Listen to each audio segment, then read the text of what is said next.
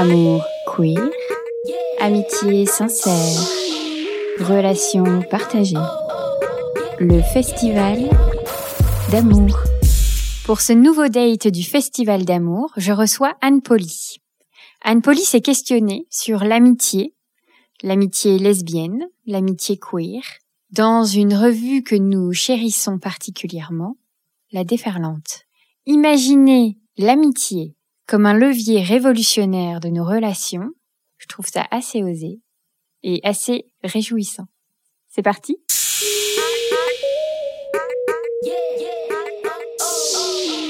Euh, bonsoir pour ce troisième date du Festival d'amour.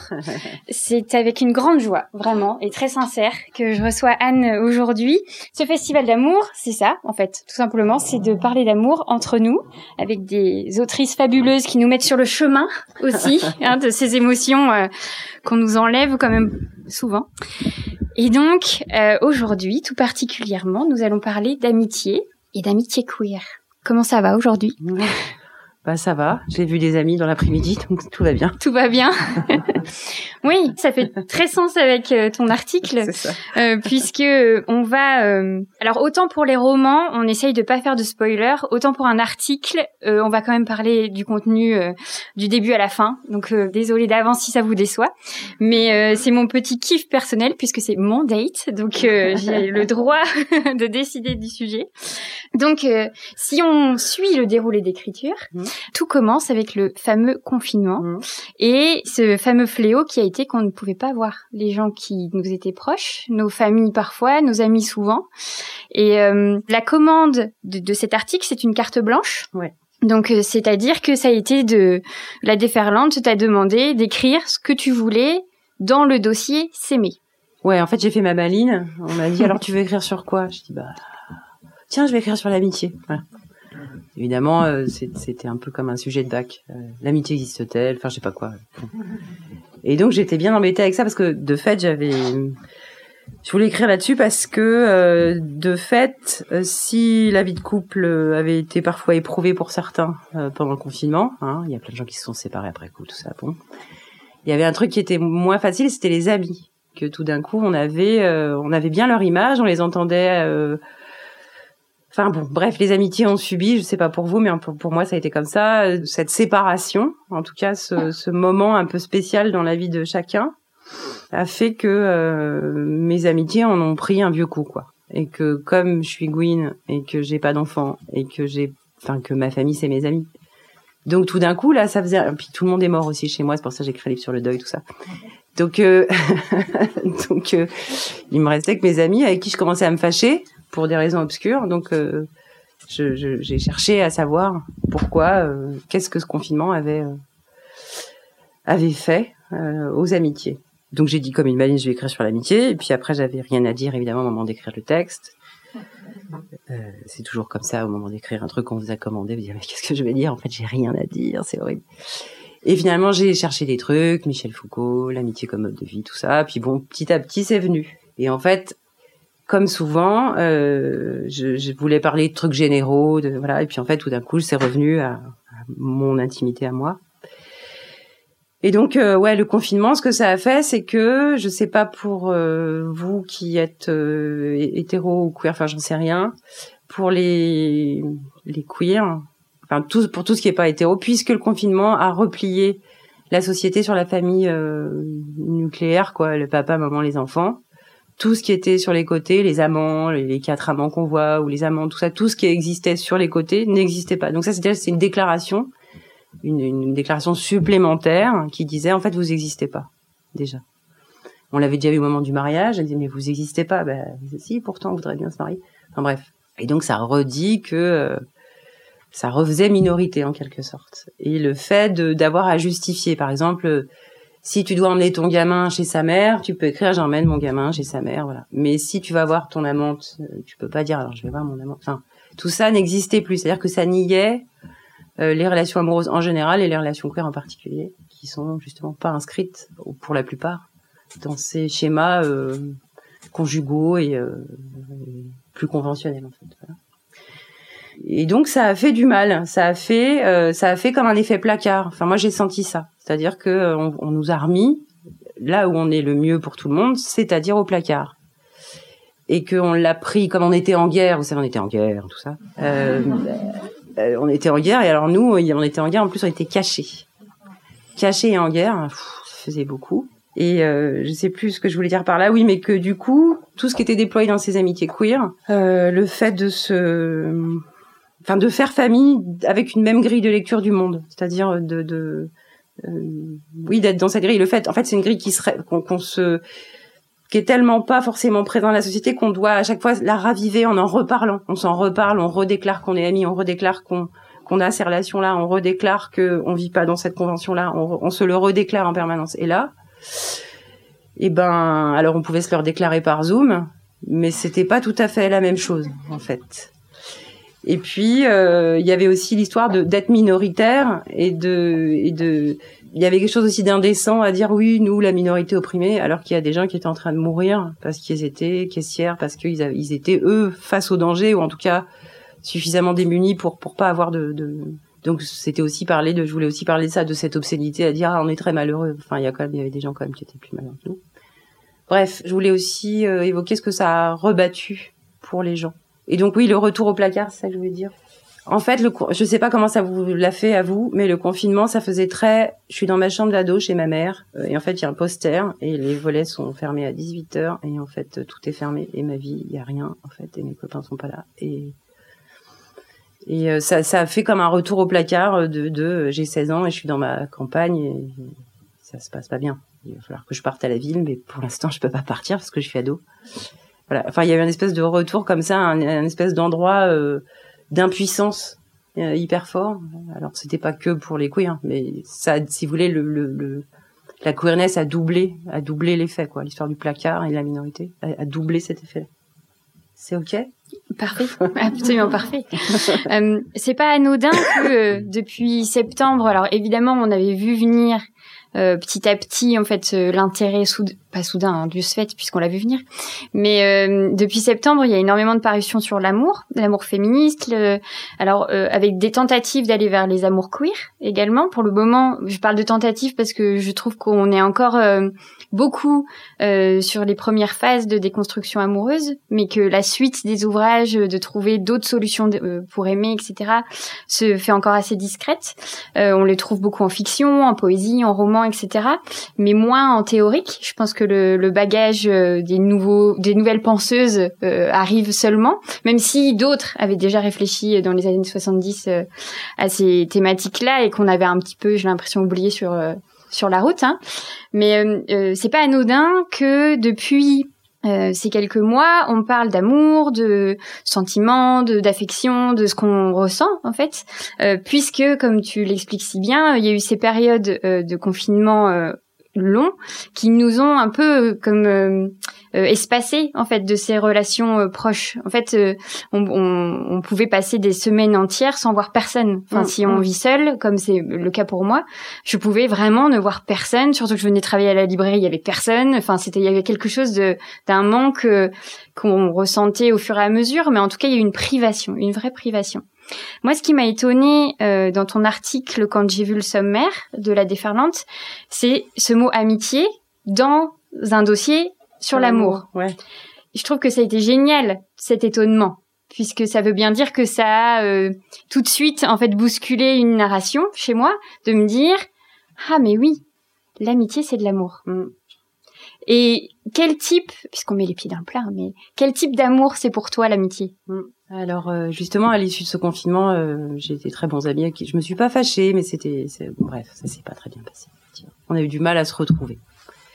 Et en fait, ce que ça disait, je crois que en fait les histoires d'amour, enfin toutes les relations en gros où on met un peu d'intention dedans, c'est quand même des fictions qu'on se raconte. C'est-à-dire que j'ai tendance à dire que l'amitié et l'amour sont un peu similaires dans le sens où c'est une fiction qu'on se raconte. C'est-à-dire, on se raconte une histoire avec quelqu'un. On raconte, on, on, alors, ça dépend des motifs, chacun ses névroses, hein, j'ai envie de dire, mais, euh, soit on recherche un paradis perdu, quelque chose de l'enfance, ou bien ou bien aussi des motifs. Par exemple, il y a des amis qui réparent chez vous quelque chose. Souvent, c'est ça. Je sais pas, vous manquez de confiance en vous, justement. Vous avez votre copine Martine, elle est à fond, elle, elle pas peur, et vous, vous êtes tout tremblant à côté.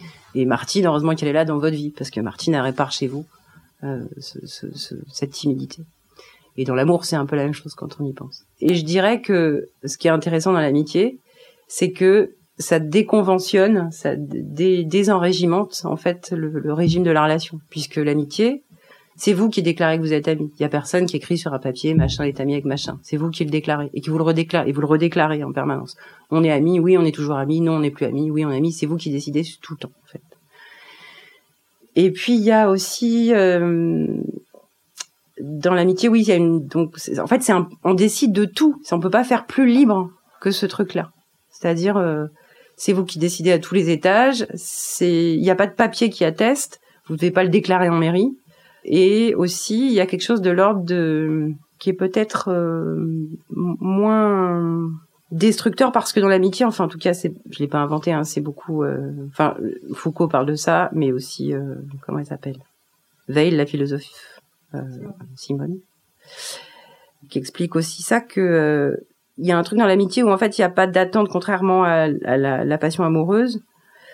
Euh, il y a une attente qui est moindre, c'est-à-dire l'autre vous l'aimez parce qu'il est libre et autonome et parce qu'il est lui-même et, au, et vous l'aimez pas parce qu'il, enfin comment dire ça, il n'est pas dépendant de vous. En, en l'occurrence dans l'amitié, on ne devrait pas dépendre les uns des autres et c'est pour ça que c'est pour ça qu'on s'aime, c'est parce qu'on est libre et égaux. Voilà. Mmh. Et vous remarquerez qu'en amitié, quand on se fâche en général, c'est quand on n'est pas égaux. Enfin moi j'ai remarqué ça c'est quand euh, votre meilleur ami vous a pris pour un cornichon ou vous a fait attendre deux heures de trop à la gare. Voilà. Et à ce moment où, il a, parce que il a considéré que votre temps valait moins que le vôtre et que donc euh, par là même vous êtes donc pas son égal et donc euh, on est fâché. Voilà.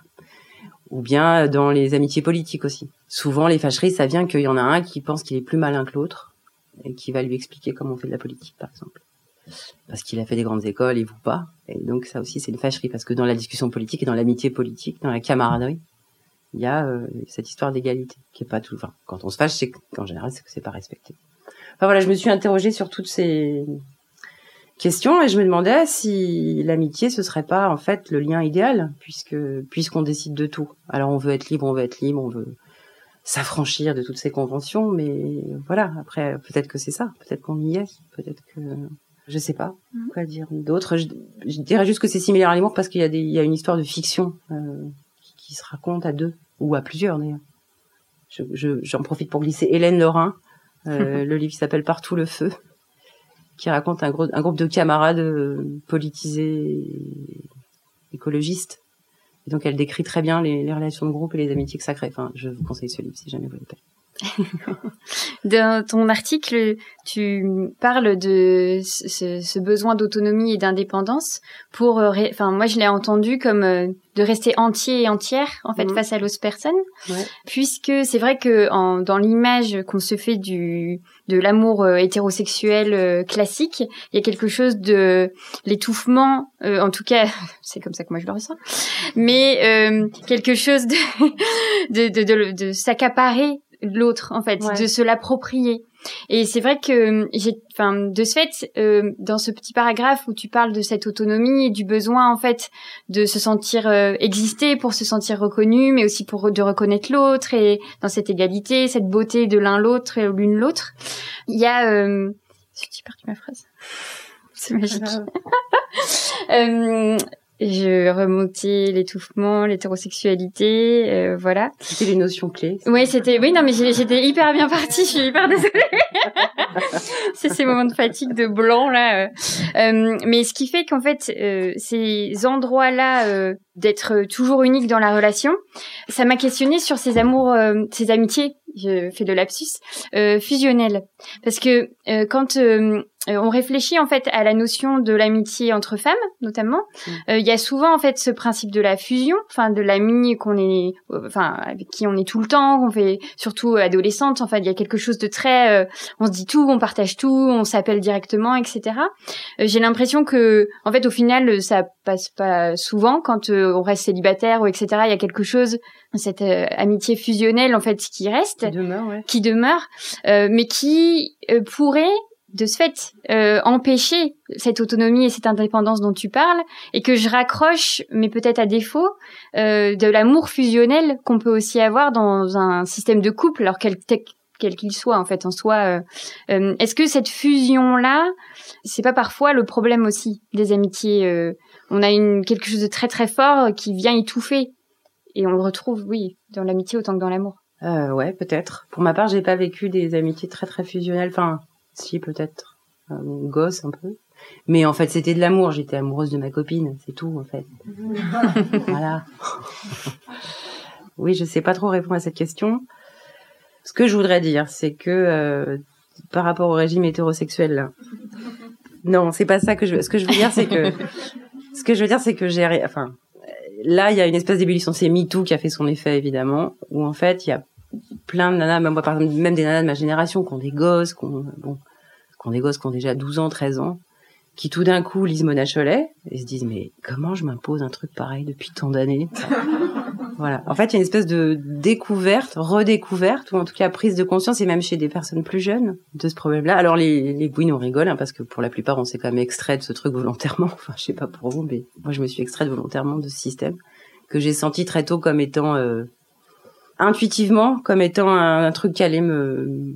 C'est pas tellement le, le sexe hétérosexuel, c'est pas ça. C'est plutôt le régime qui allait m'empêcher de faire du bateau, du vélo, de la moto, voyez qu'elle allait m'obliger à la fermer en fait. J'ai pas voulu euh, rentrer là-dedans. Donc l'amitié, la fusion, l'amour, je sais plus ce qu'on disait. je peux rebondir.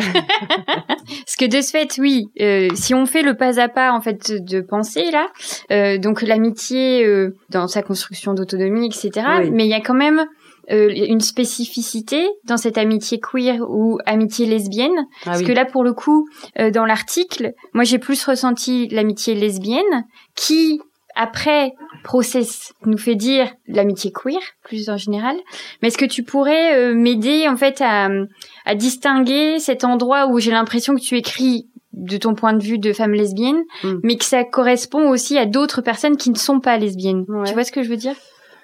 Euh, c'est compliqué euh, d'expliquer ça. Euh, le non, je voulais parler des amitiés lesbiennes. C'est aussi comme ça que j'ai vendu mon papier. et en réalité, c'est, c'est, ça correspond aussi à la, à la fin du texte, parce que je voulais dire que les amitiés lesbiennes, c'est particulier. On, est amis, après on couche ensemble, puis après on est amis. et donc, ça dépend, ça dépend des moments, mais le moment où on est amis après, en général, c'est, c'est pour toujours. Donc il y a un truc comme ça qui, je suis pas sûre, se produit euh, dans, dans, le, dans, les, dans les couples hétérosexuels. On peut s'entendre très bien après, rester copains, j'en sais rien en fait. Mais chez les, chez les Gwyn, il y a un truc particulier que une fois que t'as couché, que tu t'es fâché, que t'as fait ta rupture et que t'es très fâché pendant deux ans, au bout de trois ans, on dit on boirait pas un café et en fait, hop, c'est reparti comme en 40. Alors on couche plus ensemble, mais on a d'autres euh, d'autres sources de d'attachement, enfin d'autres d'autres principes d'attachement. Et je trouve que c'est voilà, je trouve que c'est un peu un modèle en quelque sorte. Alors, je dis pas que ça se passe toujours bien et qu'on est toujours très amis après, c'est pas toujours le cas. Mais il y a quelque chose de l'ordre de la de la loyauté, en tout cas d'une fidélité euh, amoureuse en fait, une fidélité d'amour. Et c'est à ce moment-là que ça se confond un peu. Mm. C'est-à-dire que le, le on n'a plus de sexe ensemble, mais ça n'empêche pas que l'affection qu'on se porte, il y a plus de désir, mais l'affection est toujours là. Et euh, ce serait idéal ça. Des gens avec qui on couche, ça se passe pas bien, c'est pas grave, après on s'aime toujours. Enfin, c'est bien ça, comme, enfin, je sais pas pour vous. Je trouve ça cool. Mais d'autant que c'est pas du tout un modèle qui nous est présenté. Euh...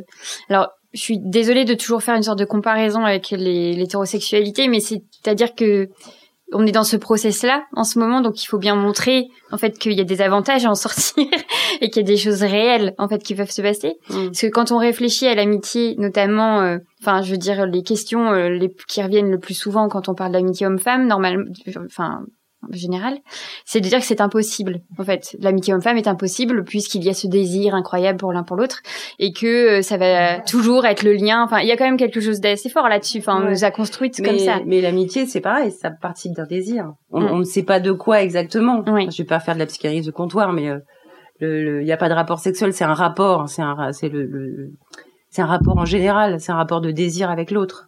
Euh, qui est du sexe ou pas de sexe ou un sexe particulier ou un autre type de sexe. Enfin, mm. c'est ça. que je voulais dire, mais j'ai déjà, c'est, j'ai reperdu le sujet. Mais non, mais je vois bien. Mais de ce fait, je pense que donc la, la... non, mais c'est génial. On se fait du ping-pong, c'est c'est génial.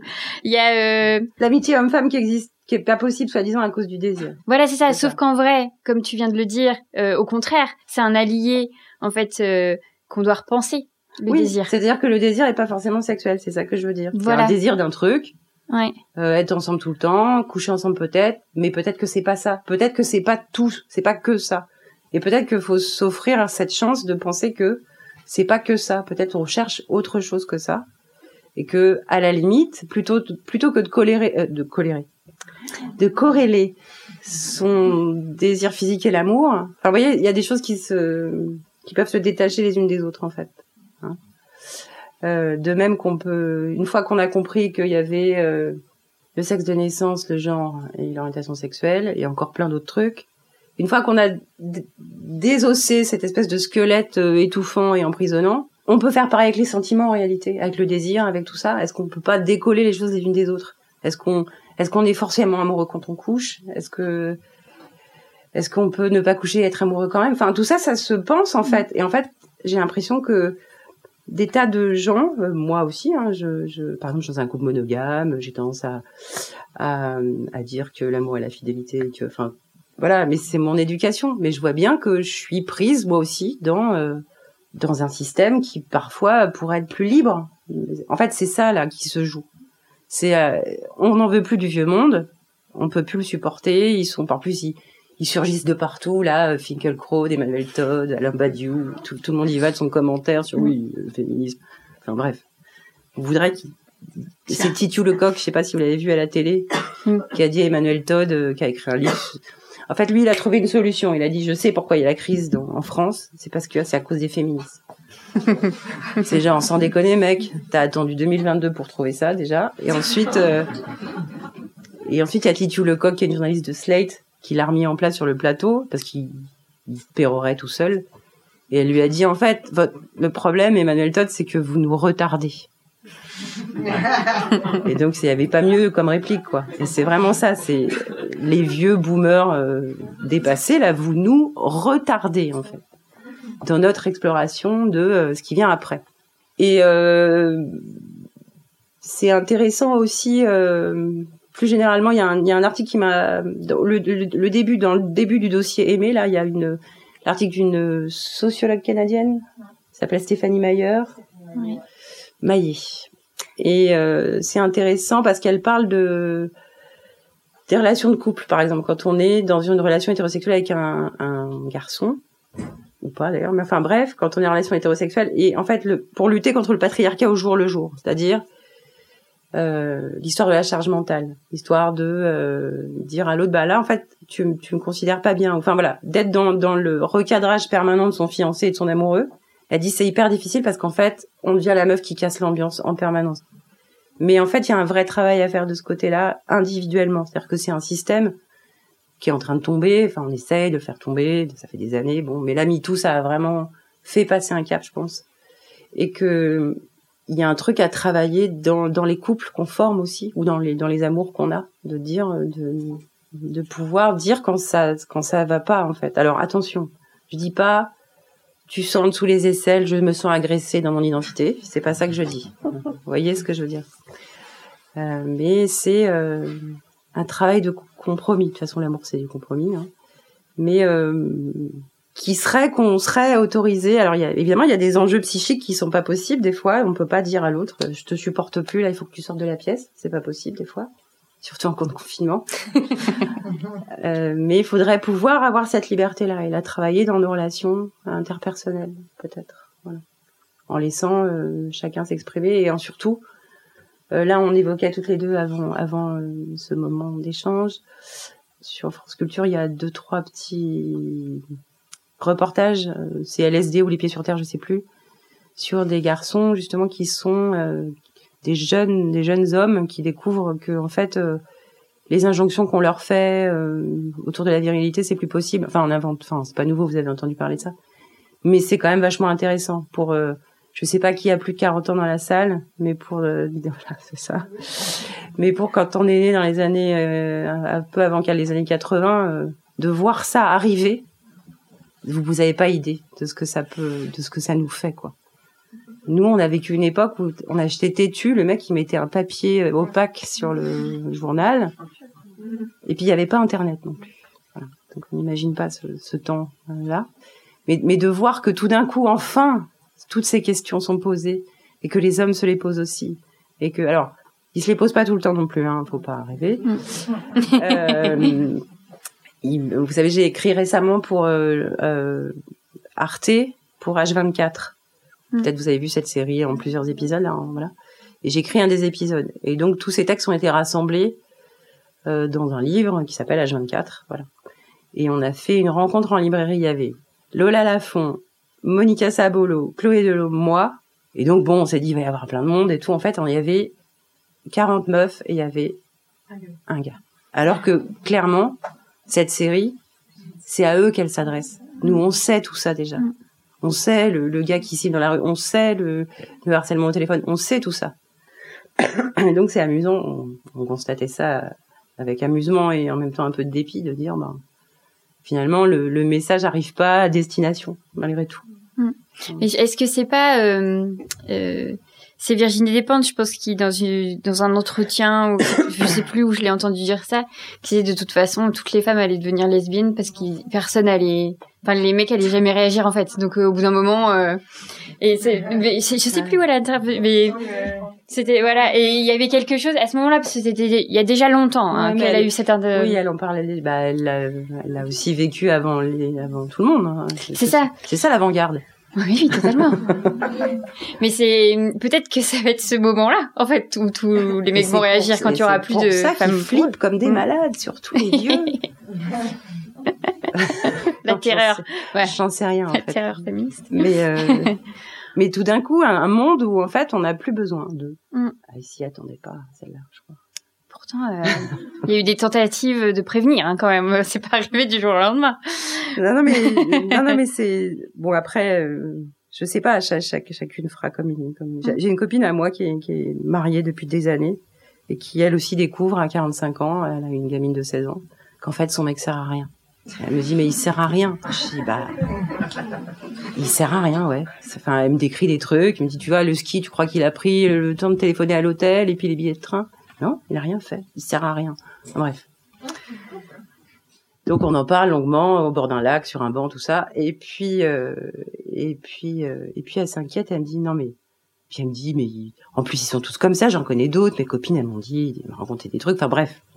Et la copine euh, la copine me dit mais en même temps je suis pas lesbienne. Moi moi j'aime les garçons. Je dis mais t'es pas obligée de devenir lesbienne. C'est pas ça non plus le pitch en fait tu peux aussi faire ce que tu veux avec tes fesses, ça a aucune importance. Le truc, c'est sortir de cet endroit qui t'emprisonne et où, l'amour, le désir et la convention se sont empilés les unes sur les autres, on se trappe et tu peux plus jamais sortir de ce nœud te qui t'étouffe en fait. Mmh.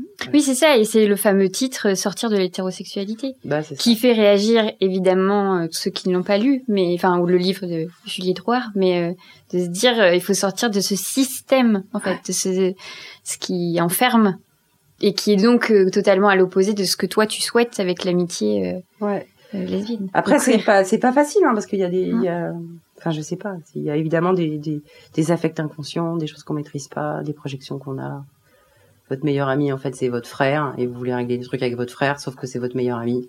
Et qu'en fait évidemment il y a un moment où ça va pas parce que la projection ne colle pas. Enfin voilà. Tout ça c'est de la fiction. L'idée c'est de, savoir se faire confiance et aller vers les choses qui, qui vous conviennent en fait. Voilà. Je sais pas. Et euh, oui et l'amitié en général aussi je voulais décrire le à un moment dans ce texte je voulais aussi décrire le processus d'amitié. C'est-à-dire comment ça se passe pour moi. Peut-être ça se passe différemment pour vous mais euh, le, il y a toujours une, pour moi, une déflagration au moment de découvrir la fantaisie de l'autre, en fait. Est-ce qu'on peut demander ah, une lecture Cette transition est absolument fabuleuse. je fais, je fais les transitions toute seule. Oui. voilà. Donc dans mon texte, en fait, au début, j'arrive pas, je sais pas quoi dire, c'est très compliqué, tout ça. Puis à la fin, je dis bon, on va rigoler un peu dans le texte parce que depuis le début, c'est très sérieux, c'est très serré, tout ça. Donc voilà. Parlons-en donc de ces liens qui libèrent et laissons éclater dans ce petit texte constipé et sans vue sur mer un petit passage poétique et quelques bulles de joie. Depuis le début, je tortille du pied et je n'ose pas aborder la question parce que j'ai peur que ma ferveur, cette émotion qu'on ne trouve plus que dans les romans sentimentaux, passe pour de la niaiserie. Mais bon, tant pis, j'y vais. Pour moi, la déflagration se produit toujours quand une amie, devant moi, déploie sa fantaisie. Sa fantaisie, son imaginaire et sa boîte à conneries. Révéler à quelqu'un qu'on connaît à peine l'existence de son pays, bizarre, c'est courageux, quel que soit l'âge.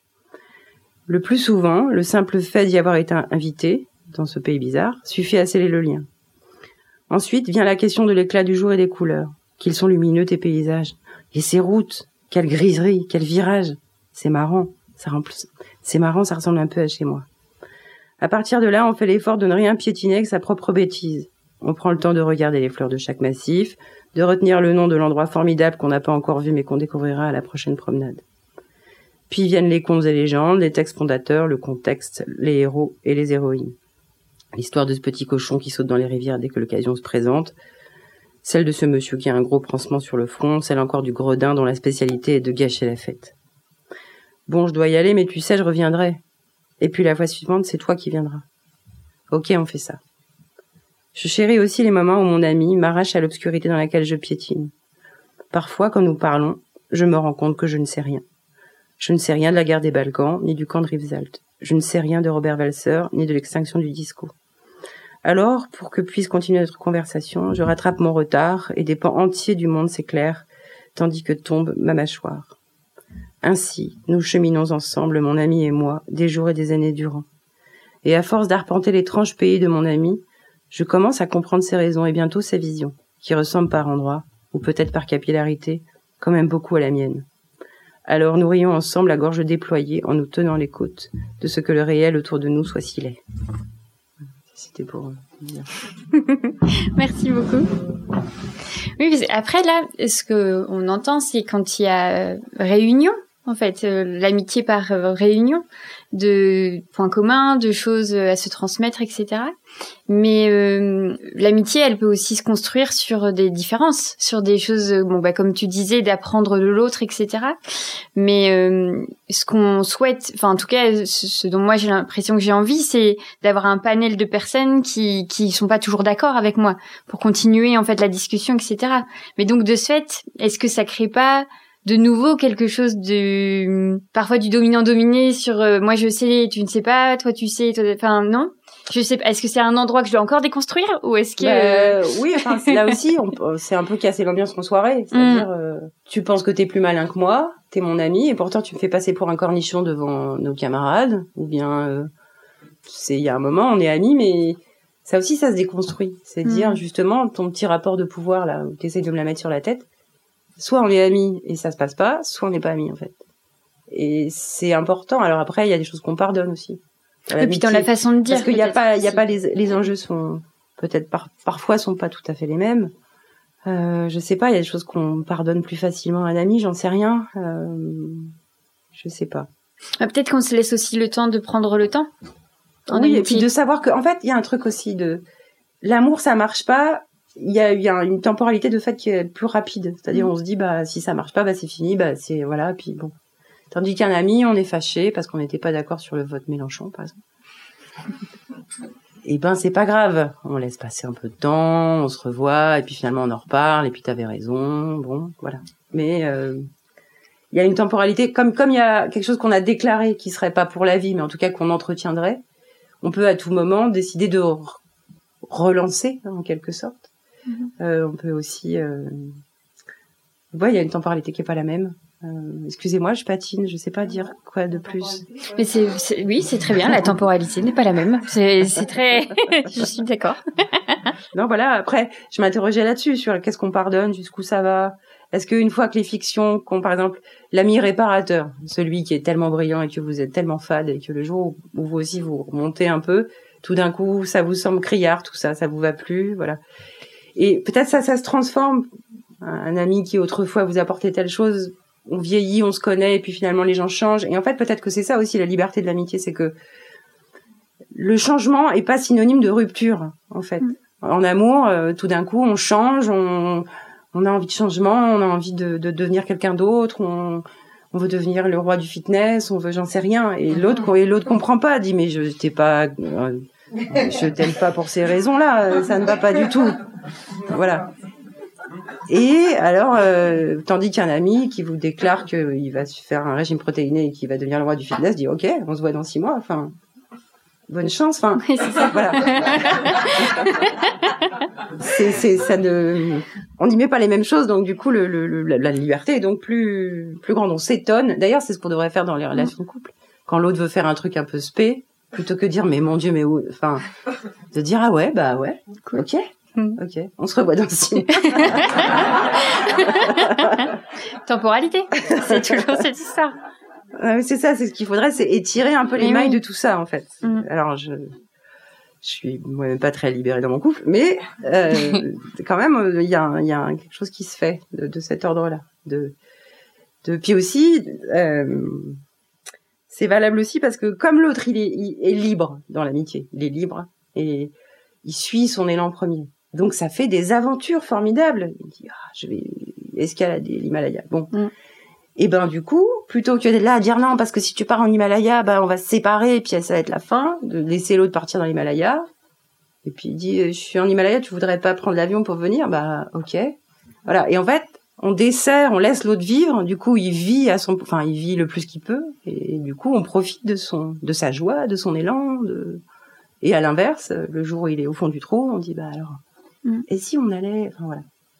Euh, non, pas Châteauroux. c'est aussi euh, euh, la question, on parlait d'autonomie, d'indépendance, et on en parlait précédemment avec une, une cliente de l'individualité aussi. Parce qu'en en fait, est-ce que... Enfin, j'ai parfois l'impression qu'on est dans une société hyper évidemment capitaliste. C'est pas ça mon impression, c'est un fait. Mais j'ai l'impression en fait que on associe l'individualité à quelque chose de, de ce fait négatif, de chacun pour soi, euh, du, enfin voilà, de l'égoïsme, etc. Alors qu'en vrai, là, euh, partir pour faire un grand voyage, une aventure, euh, dans la construction euh, hyper hétéronormée, c'est un abandon. Ouais. Que dans l'amitié, c'est un enrichissement. Voilà, c'est tu vas pouvoir me raconter, tu vas pouvoir partager, on va évoluer, euh, notre amitié va, va prendre encore plus d'élan grâce à ça parce que tu vivras un truc que moi j'aurais pas vécu par exemple. Voilà, c'est ça. Et tu pourras m'entraîner vers euh, ce que tu as vécu, ça me donnera peut-être des idées, de l'inspiration et comme tu as été libre pour le faire et que tu m'avais pas sur le dos toute la journée, et eh ben euh, tu as été magnifique, libre et les cheveux dans le vent et quand je te vois, j'adore et moi aussi je vais avoir les cheveux dans le vent et donc euh, mm. et donc on y va, enfin voilà. Et voilà. Mais je crois qu'il y a vraiment un truc de, je sais pas, moi je suis Gwyn, j'ai déconstruit des trucs depuis longtemps par rapport à ça. donc, euh, je peux pas vous dire, mais mais quand je vous parle de ma copine qui me parle de son mec qui sert à rien, ou bien de d'autres d'autres d'autres personnes qui, qui que je sens coincées complètement dans des trucs. Euh, euh, par exemple, une, une femme que je connais qui est mal avec son mec depuis mais des années, et c'est une fille qui a 45, et, et je lui dis mais tu peux t'en aller en fait si tu veux. Et elle me dit, mais que vont dire les gens mm. On est en 2022, quoi. oui, mais il y a beaucoup de la construction de la femme seule. Oui, voilà, c'est ça. Mais, voilà, mais il y a un gros bagage. Toutes ces choses sont, mm. sont à travailler. Et, et alors, ce qui est bien, c'est quand on part, on, c'est très difficile, mais on a des amis sur qui, on peut compter la plupart du temps. Après, il faut faire aussi attention. C'est ce que j'évoque ça aussi. Euh, tout ça, ça part de ma vie. Hein. J'ai une camarade en ce moment qui est vraiment très déprimée elle est très déprimée parce qu'elle vit dans le fin fond de la Bretagne et que euh, elle a pas d'amoureuse depuis hyper longtemps et que elle a dû fermer sa boîte parce que bref, c'était pas trop la fête. Travailler dans la culture, ouais, ça marchait pas trop. Et en fait, on, on, se téléphone de temps à autre longuement. Et j'ai remarqué que c'était pas la première fois que je lui répondais ça et c'était pas la première fois que je répondais ça à d'autres. C'est-à-dire des gens qui racontent leur désespoir au téléphone et qui disent ça va pas du tout, euh, vraiment, je, je me sens pire alors qui déroule. Et alors, Là, maintenant, comme tout est euh, psychiatrisé à tous les étages, on a tendance à dire, bah, t'as qu'à consulter. Donc, très rapidement, faut faire attention à ça, à mon avis. Hein. C'est qu'on se dédouane de la responsabilité que c'est d'être ami avec quelqu'un. Euh, et, et, on a, moi j'ai tendance à faire ça. Tu veux pas appeler quelqu'un? Bah non, en fait c'est toi que j'appelle. Elle me l'a mm. dit d'ailleurs. Elle m'a dit non, je n'appelle pas quelqu'un, je t'appelle toi. Donc si tu pouvais avoir la gentillesse de m'écouter sans m'envoyer chez le psy toutes les deux minutes, ce serait hyper sympa. Et c'est vrai. Et en fait j'ai, voilà. c'est un peu genre maintenant il y a des professionnels pour tous vos problèmes quoi. Euh, des problèmes de dents, des problèmes de, de psyché, des problèmes de, de, de cœur, des problèmes de tout quoi. Et en fait, faut se rappeler de ça aussi qu'en fait on, on, est on est responsable un peu de, de des gens, des amitiés qu'on entretient, des relations qu'on a. Donc je voulais aussi parler de ça, de de la fuite devant euh, tout le monde s'en lave un peu les mains. Mhm. En fait, à force d'être justement dans l'individualité aussi, il faut faire attention à pas tomber dans l'excès inverse. Je prêche pas euh, Cato là, je dis juste qu'il y a un moment où en fait c'est Sarah Schulman qui le dit dans euh, Le conflit n'est pas une agression. Je sais pas si vous avez vu ce bouquin. Où en fait, euh, il y a Jack Alberstam aussi qui en parle dans euh, Tu me fais violence, rhétorique néolibérale de la blessure dans les milieux queer. Donc ça vous donne une idée de là où je veux en venir. En fait, on peut, il y a un moment, il faut prendre des responsabilités au niveau de la, par rapport aux autres dans les relations qu'on a, parce qu'en fait, si on veut vraiment la société qu'on dit qu'on veut, il faut qu'on puisse supporter un peu de, d'adversité, un peu de dissensus, un peu de pas d'accord, un peu de voilà. Parce qu'à force de rien supporter du tout, euh, mais je suis la première à rien supporter du tout. Je supporte pas euh, plein de trucs et plus ça va, moins je supporte des trucs. Euh, mais il faut quand même faire un peu attention parce qu'au bout d'un moment, on peut pas faire société si on n'arrive jamais à se mettre d'accord à aucun moment. Comment est-ce qu'on pourrait réussir à construire un truc si on n'est même pas d'accord sur euh, sur des trucs. Enfin, si- on se sent agressé au moindre conflit, en fait, voilà. Et en fait, c'est peut-être ça la clé quand on quand on dit on casse l'ambiance dans son couple et tout. Mais en fait, c'est pas parce qu'on est en conflit qu'on s'aime pas. On a le droit d'être en conflit. Le conflit, c'est pas. Par exemple, on- enfin peut-être moins maintenant, mais on disait à une époque. euh, euh, les gens sont colériques, ils sont caractériels et ça. Non, on a le droit d'être en colère, d'être pas d'accord, de s'expliquer, de voilà. Mais faut avoir le courage de ça. Ça veut pas dire qu'on s'engueule, on s'aime quand même, mais on a le droit de s'engueuler. Voilà. Et parfois aussi dans les couples, je me rends compte que les gens osent pas s'engueuler. C'est important de s'engueuler. Ça veut pas dire que c'est fini. Ça veut dire qu'on n'est pas d'accord, on se met d'accord. Et euh, voilà, je pensais que c'était important et que l'amitié, pour le coup, là aussi, a encore un autre modèle. C'est-à-dire, bon bah, on n'est pas d'accord, mais on se verra dans six mois. Bon. Oui, si. Je, je- ne fais dire que oui euh, de la tête. Euh, bon, en fait, je vais faire un petit cadeau à ceux qui ne l'ont pas lu et celles qui ne l'ont pas lu. Je vais laisser le dernier paragraphe en surprise parce que je trouvais qu'il était euh, particulièrement euh, succulent. Euh, Alors oui, c'est ouais. mais, mais parce que euh, voilà, il y a un, tout un procédé d'écriture euh, et de, enfin, je sais pas, euh, qui m'a fait énormément sourire et qui m'a vraiment euh, parlé. Enfin, il y a eu quelque chose de la joie à ce moment-là euh, de lecture. Donc, je vous l'offre euh, pour plus tard. Et on va finir euh, ce date par un petit jeu, Ouais. tout simple, hein, pas de stress.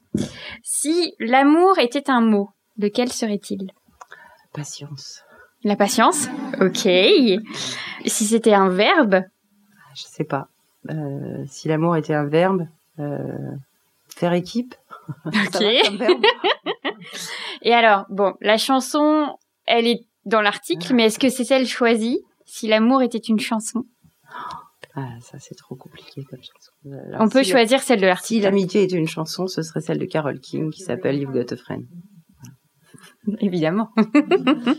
Euh, et si l'amour était une chanson, euh, si je, je sais toucher ma, ce sera ma chanson préférée pour toujours. C'est Last Dance de Donna Summer.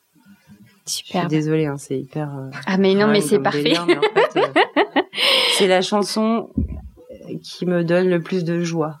À chaque fois que j'écoute cette chanson, j'exulte en fait. Et en fait, elle dit dans cette chanson I need you by me, euh, to guide me, euh, je sais plus quoi. Enfin bon. Et en gros, ça peut s'adresser à un autre, un, tu, mais ça peut aussi s'adresser à un groupe en fait ou à des amis. Et c'est une, chanson qui dit ça. Et c'est une, une chanson qui jouit quoi, qui jouit pas comme I Feel Love, mais qui jouit quand même d'une autre façon. Parfait. Merci beaucoup Anne. Mais de rien. Merci à vous pour l'invitation. Alors, heureuse? Vous venez d'écouter un nouvel épisode de l'Affranchi Podcast en compagnie d'Anne Poli à l'occasion de la parution du quatrième numéro de La Déferlante, S'aimer. L'Affranchi Podcast, c'est Soazic Courbet à la réalisation et Camille Cario à la post-production et au montage.